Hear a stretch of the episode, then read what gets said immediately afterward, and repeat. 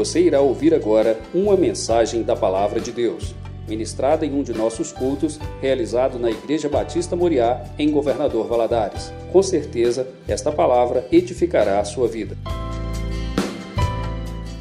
Eu convido você a abrir a sua Bíblia no livro de 1 Reis, capítulo 1. E eu vou te pedir para deixar a sua Bíblia aberta, que nós temos muita coisa para ler a respeito deste homem, o qual nós vamos estar estudando hoje.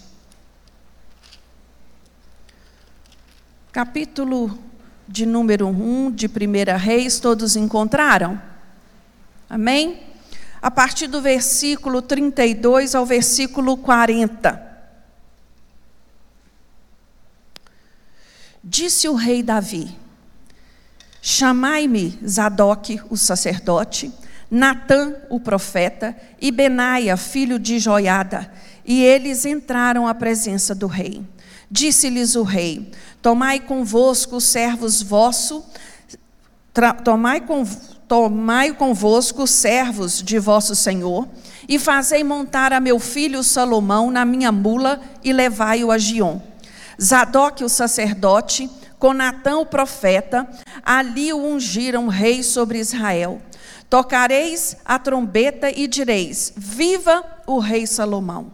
Subireis após ele, e ele virá e virá e se assentará no meu trono, e reinará em meu lugar Ordenei que ele seja príncipe sobre Israel e sobre Judá. Benaia, filho de Joiada, respondeu ao rei: Amém. Assim diga o Senhor Deus do rei, meu senhor. Como o Senhor foi com o rei, meu senhor, assim seja ele com Salomão, e faça que o seu trono seja maior do que o trono do rei Davi, meu senhor. Então desceu Zadok, o sacerdote, Natã, o profeta, Benaia, filho de Joiada, os quereteus e os peleteus, e fizeram montar Salomão na mula, que era do rei Davi, e o levaram a Gion. Zadok, o sacerdote, tomou do tabernáculo o vaso do azeite e ungiu Salomão.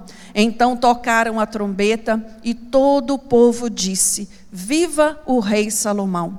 E todo o povo subiu após ele, tocando flauta e alegrando-se com grande alegria, de maneira que a terra tremeu com seu clamor. Amém?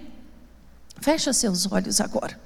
Vamos fazer faz uma oração curtinha sua aí com Deus. Fala com o Senhor. Senhor, fala comigo nesta manhã. Eu preciso ouvir a sua voz. Senhor, fala ao meu coração. Senhor Deus, perdoa, Deus, as nossas falhas, perdoa os nossos erros, perdoa os nossos pecados. É com muita humildade que nos achegamos diante de Ti, para te clamar, Senhor. Fala o nosso coração nesta manhã. Nos dê entendimento da Tua palavra. Nos ajuda, Deus. Nos ajuda a sermos cristãos melhores. Queremos fazer a diferença onde o Senhor tem nos plantado. Meu Deus, abençoa a tua igreja, abençoa a minha vida, me ajuda, Deus, e me capacita, me ensina, Senhor, para que eu possa ter condição de ensinar aos teus filhos. Fala conosco, é o que oramos a Ti, no nome de Jesus. Amém. Irmãos, como já ficou claro para nós, hoje nós vamos estudar sobre o rei Salomão. Este homem, ele, ele foi o filho mais novo de Davi, com Batseba, e ele, apesar de não estar na linha de sucessão do rei, foi a ele quem Davi estabeleceu e escolheu para reinar sobre Israel. Seu nome de nascimento significa amado de Deus. Em meio a um ambiente tumultuado, porque o, o, o, filho mais velho, o filho da sucessão, ele queria tomar o trono, a revelia do seu pai. Os líderes e os conselheiros estavam confusos, inseguros pela a situação em que se encontrava. Davi muito doente e ainda até então não havia definido. E aqui no texto que nós acabamos de ler, Davi convoca uma assembleia e ali ele estabelece quem seria o seu legítimo sucessor, Salomão.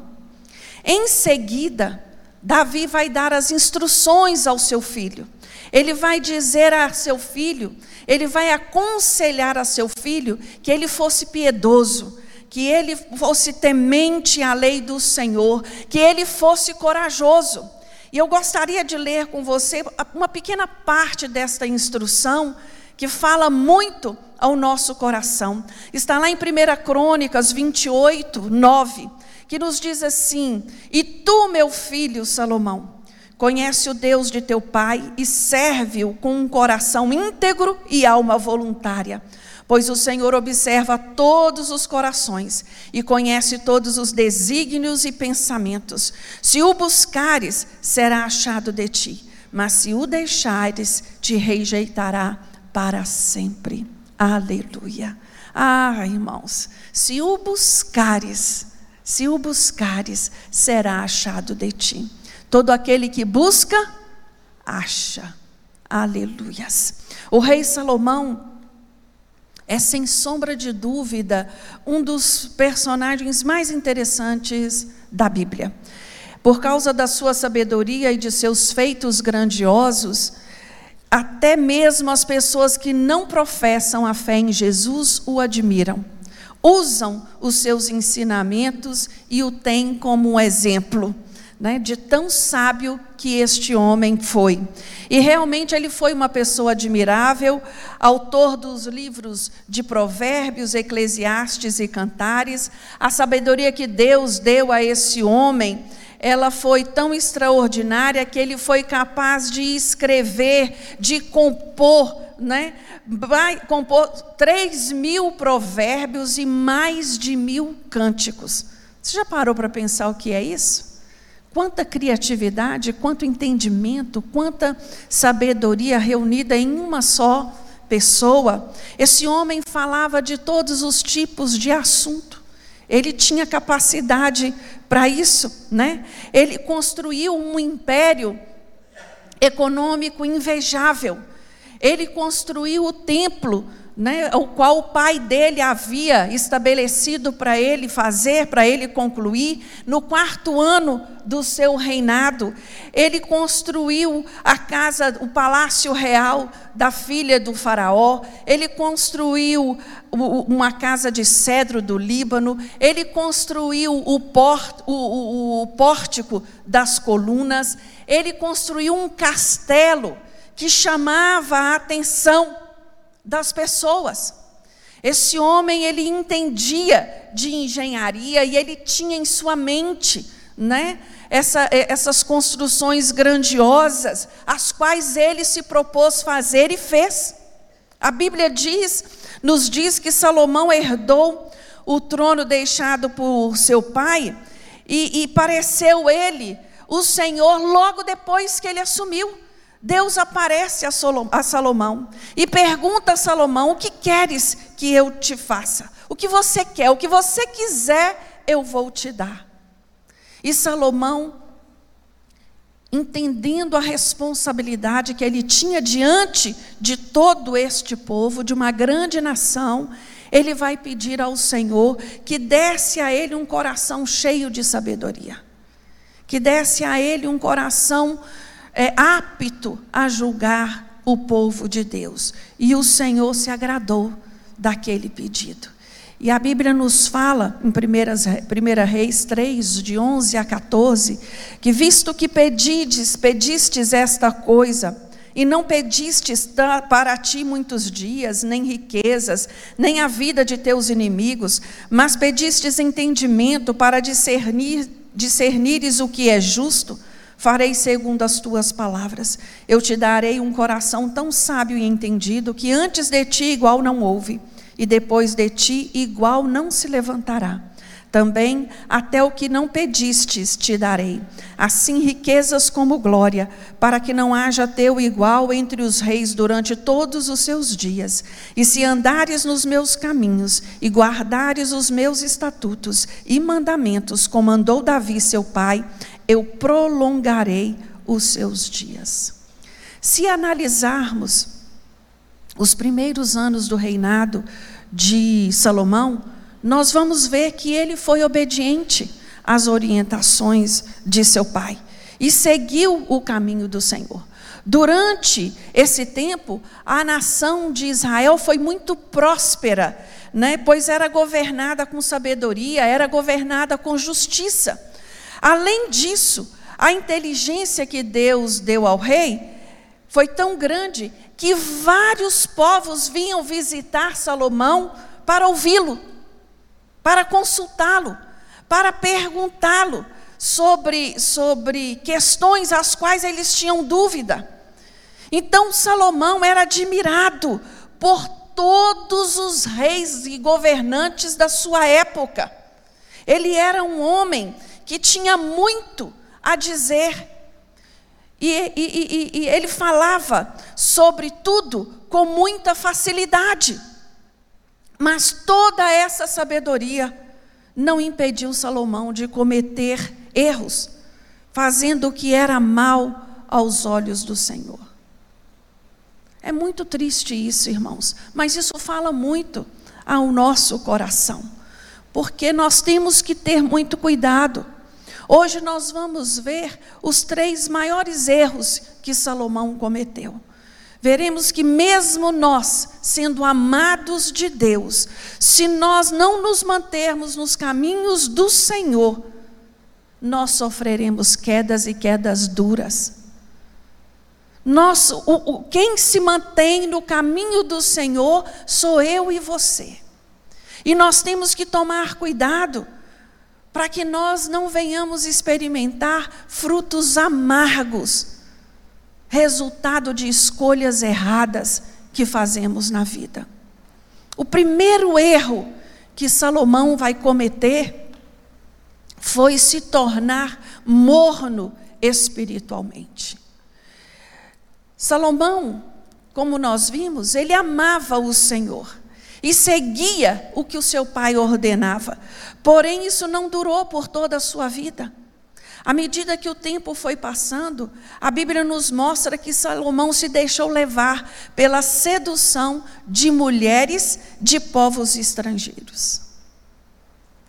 Ele, para fazer alianças com outros povos, ele foi tomando mulheres né, para casar. Mulheres que não serviam a Deus. Países e povos pagãos. E ele casando com essas mulheres, ele foi permitindo que elas adorassem os seus deuses e o paganismo entrasse no seu coração.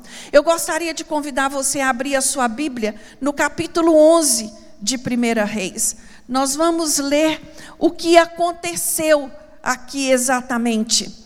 A partir do versículo 1, ele vai dizer assim: ó, além da filha de Faraó, o rei Salomão amou muitas mulheres estrangeiras, moabitas, amonitas, edomitas, sidônias e etéias, das nações de que o Senhor tinha dito aos filhos de Israel: Não entrareis em contato com eles, e eles não entrarão em contato convosco, porque perverterão o vosso coração para seguires os seus deuses. A estas se apegou Salomão pelo amor tinha 700 mulheres princesas e 300 concubinas. Suas mulheres lhe perverteram o seu coração. No tempo da velhice de Salomão, suas mulheres que perverteram o coração para seguir a outros deuses, e o seu coração não era completamente leal para com o Senhor seu Deus, como fora o de Davi seu pai.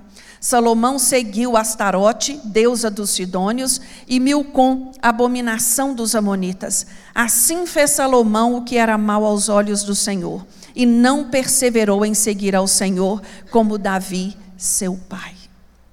Ah, irmãos, isso fala muito a nós. O cuidado que nós temos que ter com as alianças erradas que fazemos na vida. E isso serve em todos os âmbitos da nossa vida. Relacionamento amoroso. Né? Ontem foi o bazar da Missão Vida, eu estava conversando com um jovem, crente da igreja Deus, Deus é Amor, se envolveu com uma moça não cristã, acreditou que ela ia se converter, ele acabou se afastando do caminho do Senhor, marcaram o casamento, quando estavam com o casamento marcado, ela foi embora para Portugal e deixou ele, sem nota, sem aviso, sem recado. Ele, sofrendo das suas dores, se envolve com as drogas e vai parar na rua. Né? Nós sabemos que as pessoas que estão na missão vida são pessoas tiradas de estado de mendicância. Aí você olha assim, eu, fui, eu, não, eu falei para ele assim, mas que aliança errada você fez na sua vida? Como uma pessoa crente, criada nos princípios do Senhor, foi se envolver assim? Ele falou: foi o maior erro que eu fiz. Isso aqui é um exemplo que eu estou dando. As amizades quando nós somos jovens. Como é perigoso nos aliarmos a amigos errados. E até quando somos mais velhos. Porque tem pessoas que envelhecem na idade, mas não amadurecem. Não é isso? E se deixam levar pelas más companhias, pelas más conversações, e vai achando isso natural, né? vai desrespeitando a ordem de Deus. Foi isso que Salomão fez. Ele desrespeitou a ordem de Deus, se casando com mulheres que Deus já havia dito que não era para fazer aliança. Não era para haver envolvimento com estes povos idólatras. Ele acabou traindo o Senhor, construindo altares no território de Israel a outros deuses. E a gente fica pensando assim: como ele foi capaz? Mas hoje tem muita gente construindo altares. Muita gente construindo altares, sabe aonde? Aqui. Idolatrando aqui. Deixando Deus em segundo plano. Deixando Deus em terceiro, até em quarto plano porque estes altares têm chamado mais a atenção dele. E nós temos que tomar muito cuidado, irmãos, porque a palavra de Deus nos fala em Apocalipse 3, no versículo 15 e 16: Conheço as tuas obras, que não és frio nem quente. Quem dera fosses frio ou quente. Assim, porque és morno e não frio nem quente, eu te vomitarei da minha boca. E foi isso que aconteceu com Salomão. Se você continuar lendo o capítulo 11, você vai ver exatamente como o Senhor reagiu à mudança de coração de Salomão. A Bíblia diz que Deus se indignou com o rei. Pois, mesmo depois de ter aparecido duas vezes a ele, dizendo para que ele corrigisse os seus maus caminhos, para que ele consertasse os seus erros, que ele não deveria adorar a outros deuses, ele continuou desobedecendo. Você conhece alguém assim? Eu conheço. Você fala da palavra de Deus você ensina os princípios do Senhor. O Senhor se revela a ele em sonhos, mas ele continua agindo com base no quê? No seu achômetro. Naquilo que ele acha que é certo. Nós temos que tomar muito cuidado com isso. Porque nós não podemos colocar voz aonde a Bíblia não diz nada. Nós temos que tomar cuidado com conclusões precipitadas, que nós tomamos por ler às vezes um versículo e tomar aquilo como descontextualizando. Nós temos que tomar cuidado com o que a palavra de Deus nos ensina, para sermos cautelosos, para sermos é, é, é, diligentes. Como resultado da traição de Salomão, Deus disse a ele que o povo seria dividido após a sua morte, que a nação de Israel não seria mais unida como ela foi. O povo de Israel foi unido, irmãos, durante três reinados: Saul, Davi e Salomão. Cada um reinou 40 anos. Após a morte de Salomão, o seu filho deseja é, é, é, é, o trono. E o reino é dividido. Ali, por desobediência dele. A nossa desobediência não traz problema só para nós, não. Individualmente. A nossa desobediência afeta todos que estão à nossa volta. O nosso pecado atinge todos que estão na nossa volta.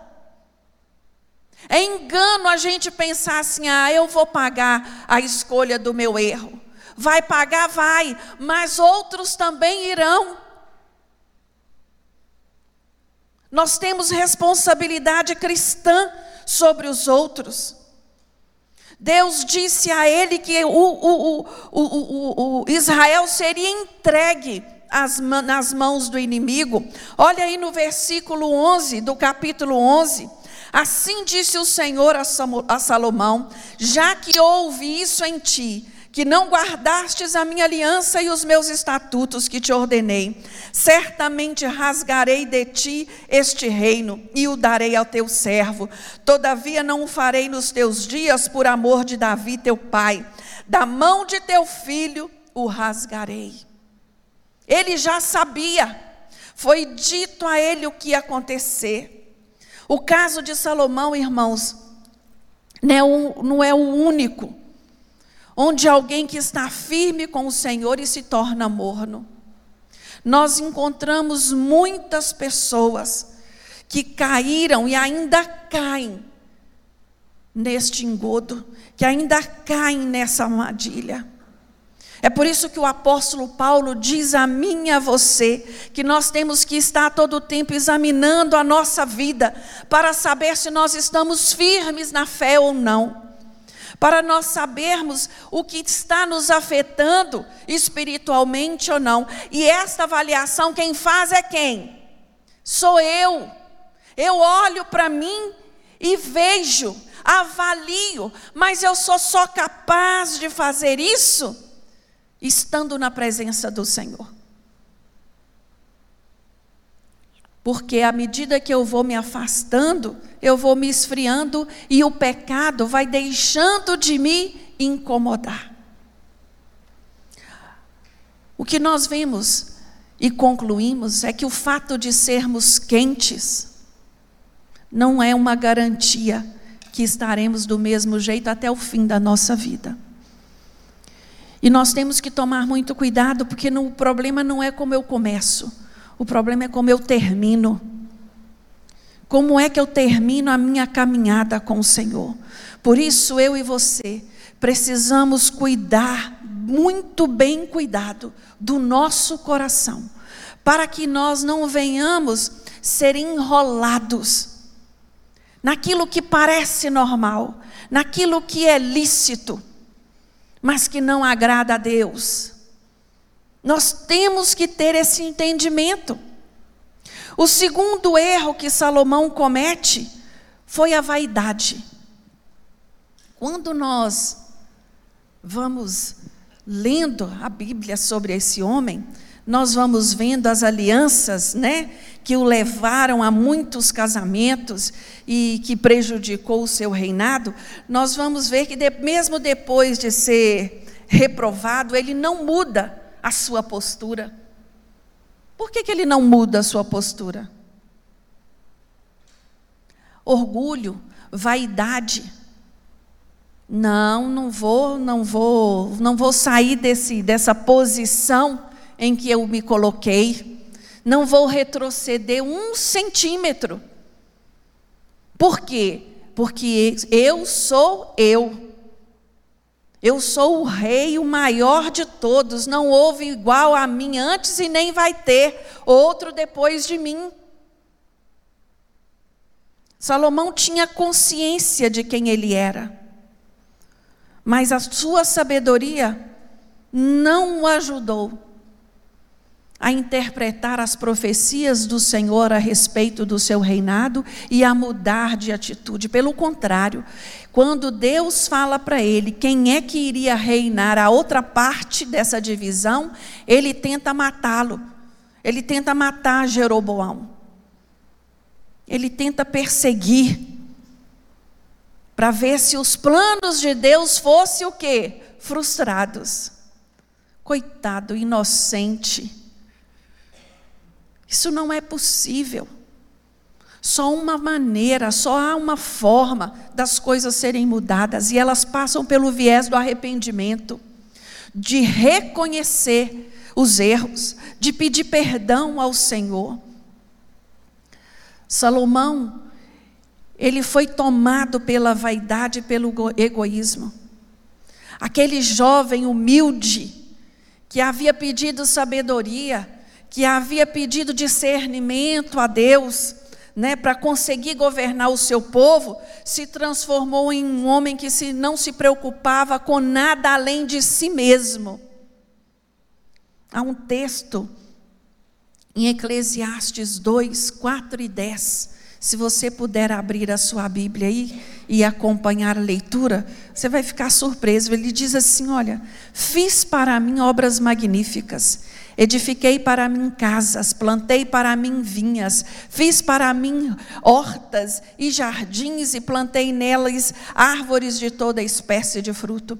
Fiz para mim tanques de águas para regar com eles o bosque em que reverdeciam as árvores. Adquiri servos e servas, tive servos nascidos em casa, também tive grandes possessões de gados e ovelhas, mais do que todos os que houve antes de mim em Jerusalém. Amontoei também para mim prata e ouro, tesouros dos reis e das províncias. Provi-me de cantores e cantoras e das delícias dos filhos dos homens e de instrumentos de música de toda espécie. E fui engrandecido. E você vai lendo e ele vai falando eu, eu, eu, eu. Você vai vendo nesta passagem um homem egocêntrico, um homem que se preocupou com seus próprios prazeres nesses poucos versículos, nós vemos o que? Uma ênfase na expressão e na exaltação do eu. Do eu. Um homem que começou tão bem e que infelizmente foi se perdendo. Há uma frase, irmãos, que eu gosto muito dela e eu não me canso de, de repetir. Deus é quem dá as bênçãos, mas quem administra a bênção somos nós. E nós temos que pedir muito ao Senhor sabedoria para administrar as bênçãos que Ele tem nos dado, para que essas bênçãos não venham ser tropeço na nossa caminhada cristã. O que me adianta adquirir tantas coisas nesta terra e perder a minha salvação? O que me adianta Deus prosperar tanto a minha vida e eu não ter tempo para servir ao Senhor? Porque estou ocupado demais administrando tudo que Ele me dá. O que adianta ganhar tanto, acumular tanto e não ter paz para dormir? Salomão fala muito claramente, a vida de Salomão fala isso a nós. Mas, infelizmente, tem muitas pessoas, até mesmo cristãs, vivendo suas vidas da mesma forma que Salomão. Uma vida centrada em si mesmo, onde ele não faz absolutamente nada pela necessidade do outro. Ele não tem tempo. E quando ele faz, é muito pouco em vista do que ele pode. Irmãos, eu queria abrir um parênteses aqui só para falar da importância da igreja. Como é maravilhoso estarmos na igreja do Senhor. É a igreja do Senhor que nos proporciona esse entendimento de ajudar o próximo. Você já parou para pensar que coisa linda? Todo mês, mais de 70 famílias serem alcançadas pela sua oferta de amor? Você para para pensar nessas coisas? É só a igreja que nos ensina isso. É a igreja que nos estimula a isso, a sermos doadores, a sermos cuidadosos com os nossos irmãos, com aqueles que estão à nossa volta. Isso é tremendo. Nós vemos na cultura do mundo de hoje pessoas que fazem de tudo para ter os seus nomes em destaque e só preocupam com os seus próprios interesses. Até quando faz um bem, é necessário publicar para que todos saibam que ele fez. Eu estou mentindo?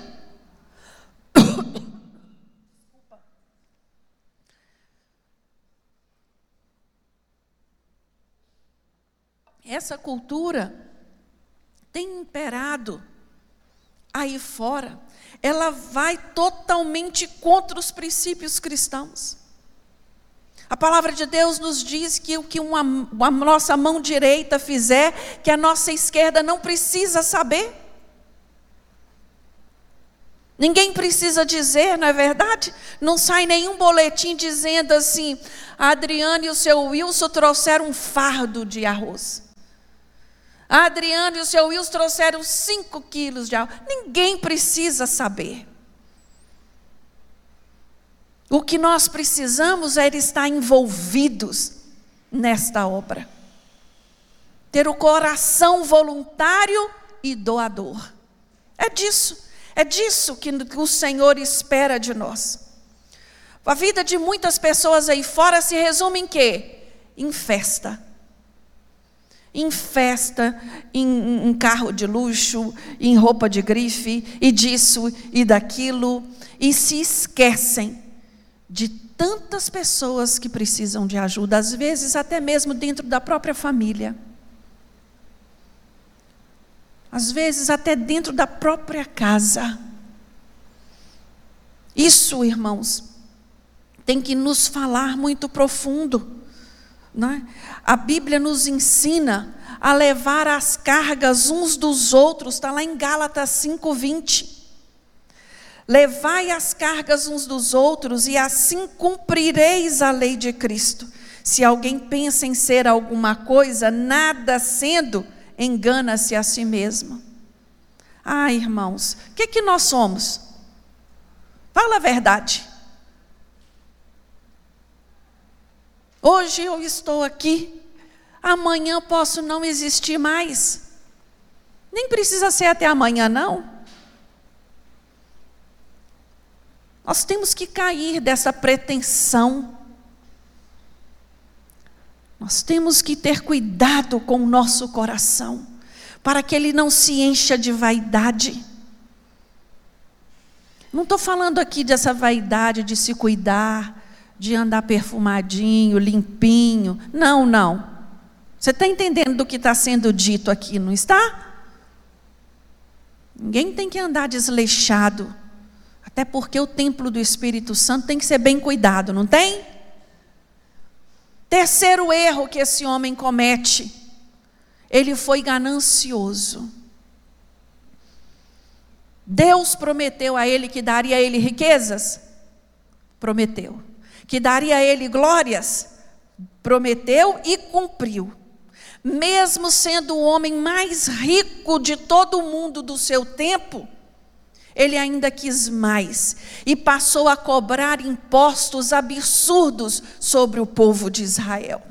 Agora você pensa comigo, por que disso? A poligamia, a idolatria de Salomão foram os cupins que corroeram a sua nação e e, e, e, a vida espiritual. Um homem que tinha mil mulheres. Conta aí comigo. Quantos filhos não deve ter tido?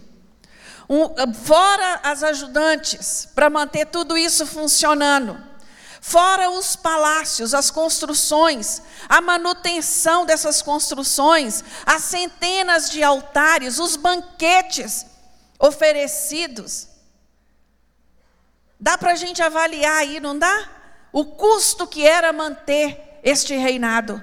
E ele foi tirando de quem? Do povo. Sobrecarregando o povo de imposto, sobrecarregando o povo de imposto. E a ganância dele foi tão grande que logo que ele morreu, alguns israelitas foram até o seu filho e pediram para ele, para que ele é, é, é, é aliviasse o fardo deles. Ele vai, esses homens vão dizer ao seu filho Jeroboão: Roboão, desculpa.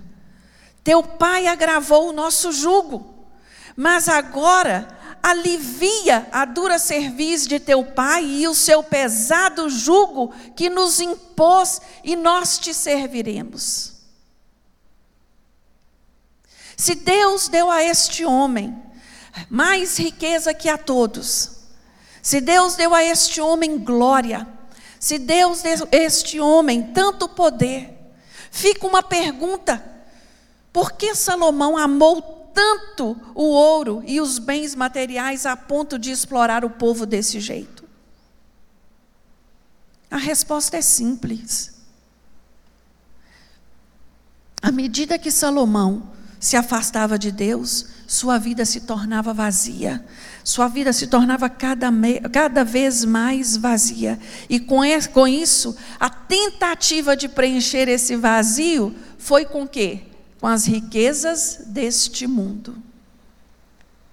Nada, irmãos, é mais valioso que a salvação que nos foi dada por Cristo Jesus, através da cruz do Calvário.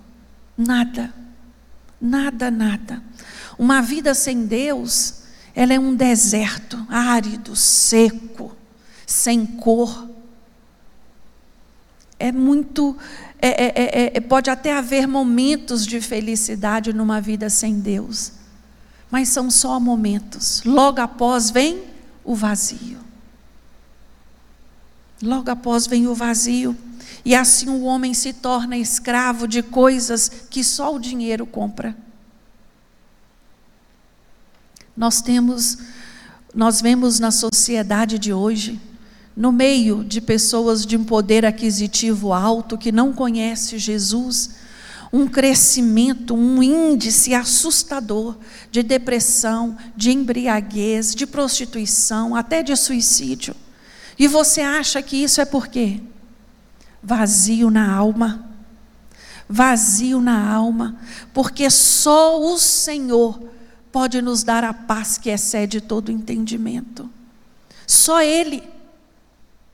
Eu não sei você, mas às vezes estamos passando por momentos tão difíceis da nossa vida.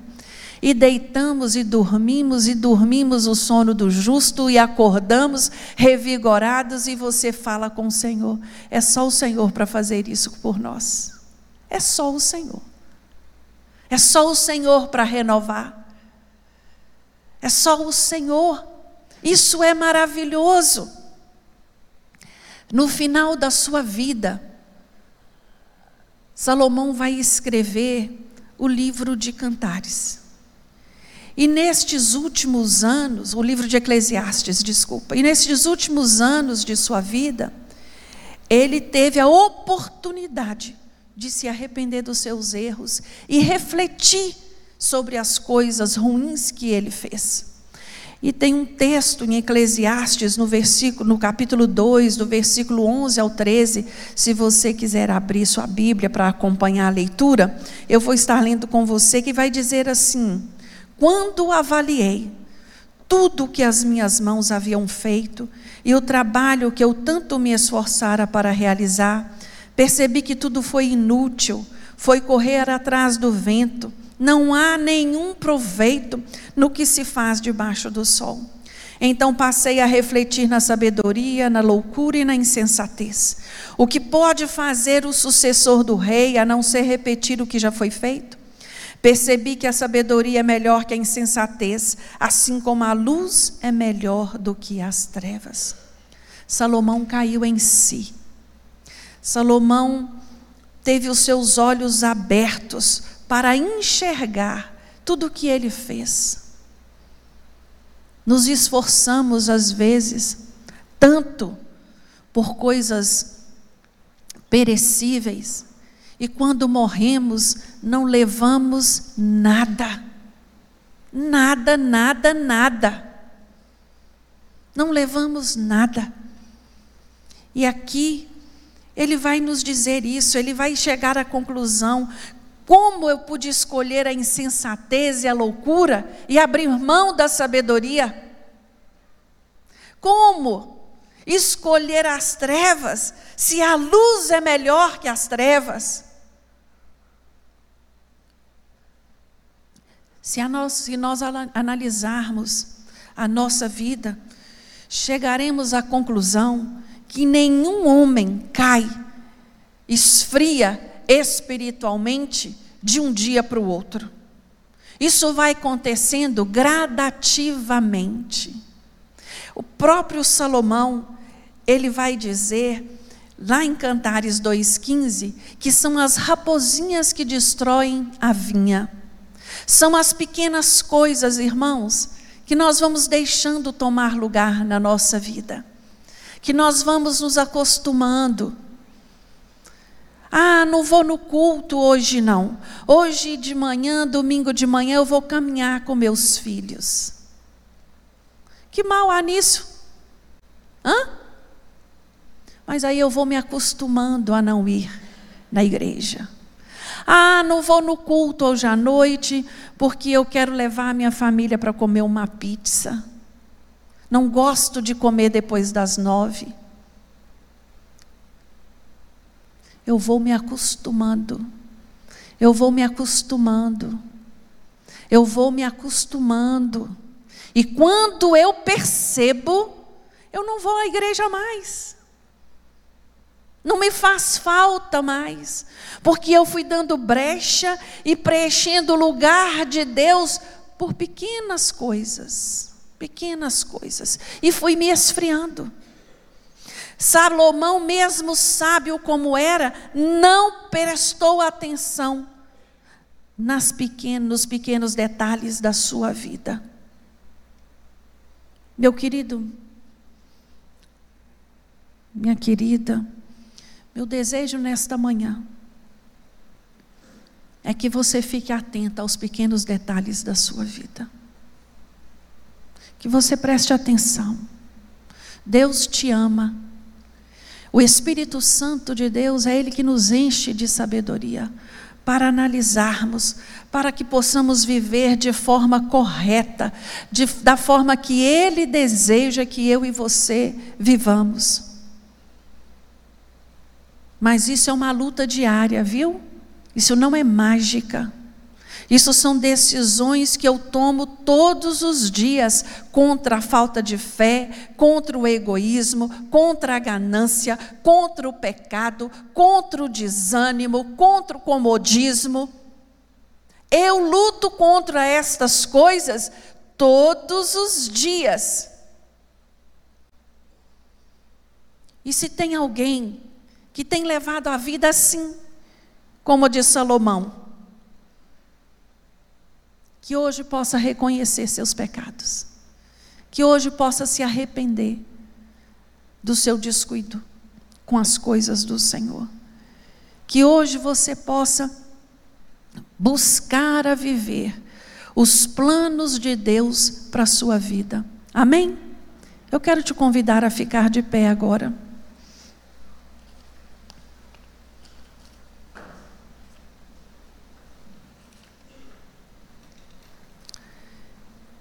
Eu não conheço, irmãos, a vida,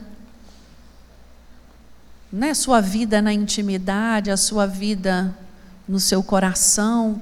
Eu não sei quais são os intuitos do seu coração, os seus, os seus anseios, os seus desejos, as suas práticas na vida secular. Não sei nada disso, então não me compete dizer a você o que é o que não é. A Bíblia já nos presta, né, esta direção. Mas eu queria que você fechasse os seus olhos agora e falasse com o Senhor sinceramente. Aquilo que às vezes te impede de vir à igreja, aquilo que às vezes te impede de ler a palavra, aquilo que às vezes te impede de orar, de orar é o cansaço que tem te impedido de orar a Deus. Toma cuidado, meu irmão, você está trabalhando além do que deve. Você não tem tido tempo para ler a palavra de Deus? Toma cuidado. Nós precisamos alimentar a nossa alma diariamente, não uma vez por semana. Muito cuidado. Você vai falar com Deus. Senhor, me ajuda nesta área da minha vida. Nós, quanto cristãos, nós sabemos que estamos num processo de aperfeiçoamento que o Espírito Santo de Deus é Ele que nos capacita, é Ele que nos ajuda, e é Ele que fala comigo e com você o que precisa ser mudado e o que, ser, o que precisa ser melhorado. Então, que nesta manhã possamos fazer uma oração sincera ao Senhor. Senhor, me ajuda. Senhor nosso Deus, eis aqui, meu Deus, a tua igreja reunida diante do Senhor. Meu Deus, muito obrigado por esta porção da tua palavra. Como é maravilhoso saber que tudo que está registrado aqui é para o nosso ensino, é para a nossa correção, é para a nossa salvação. Meu Deus, nos ajuda a viver de acordo com os teus princípios. Tira, Senhor, os nossos olhos daquilo que não acrescenta nada na nossa vida. Nos ajuda, Deus, a sermos pessoas gratas ao Senhor, gratas por aquilo que o Senhor tem nos dado. Tira toda a vaidade, todo, toda ganância. Ah, Deus, toda, toda frieza espiritual do nosso meio. Se porventura se encontra alguém assim. Ah, Senhor, nós clamamos pela tua misericórdia, porque é ela que se renova a cada manhã. É ela a razão de não sermos consumidos. E agora, nesta hora, meu Deus, cada um dos meus irmãos clama ao Senhor pela tua intervenção e pelo teu cuidado, pela tu, pelo teu direcionamento. Ajuda, Deus, ajuda fortalecendo os meus irmãos na sua caminhada de fé.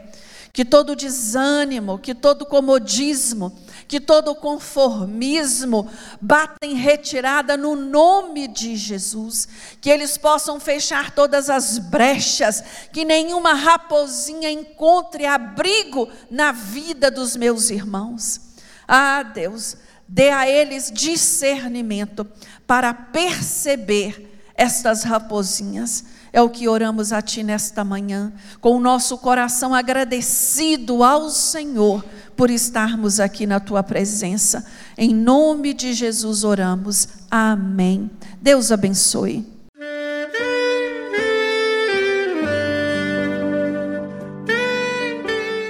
Querido amigo, Deus se interessa por você. Ele conhece as circunstâncias atuais da sua vida. Não hesite em buscá-lo em Jeremias 33, versículo 3, ele nos diz: Clama a mim e responder-te-ei, e anunciar-te-ei coisas grandes e ocultas que não sabes.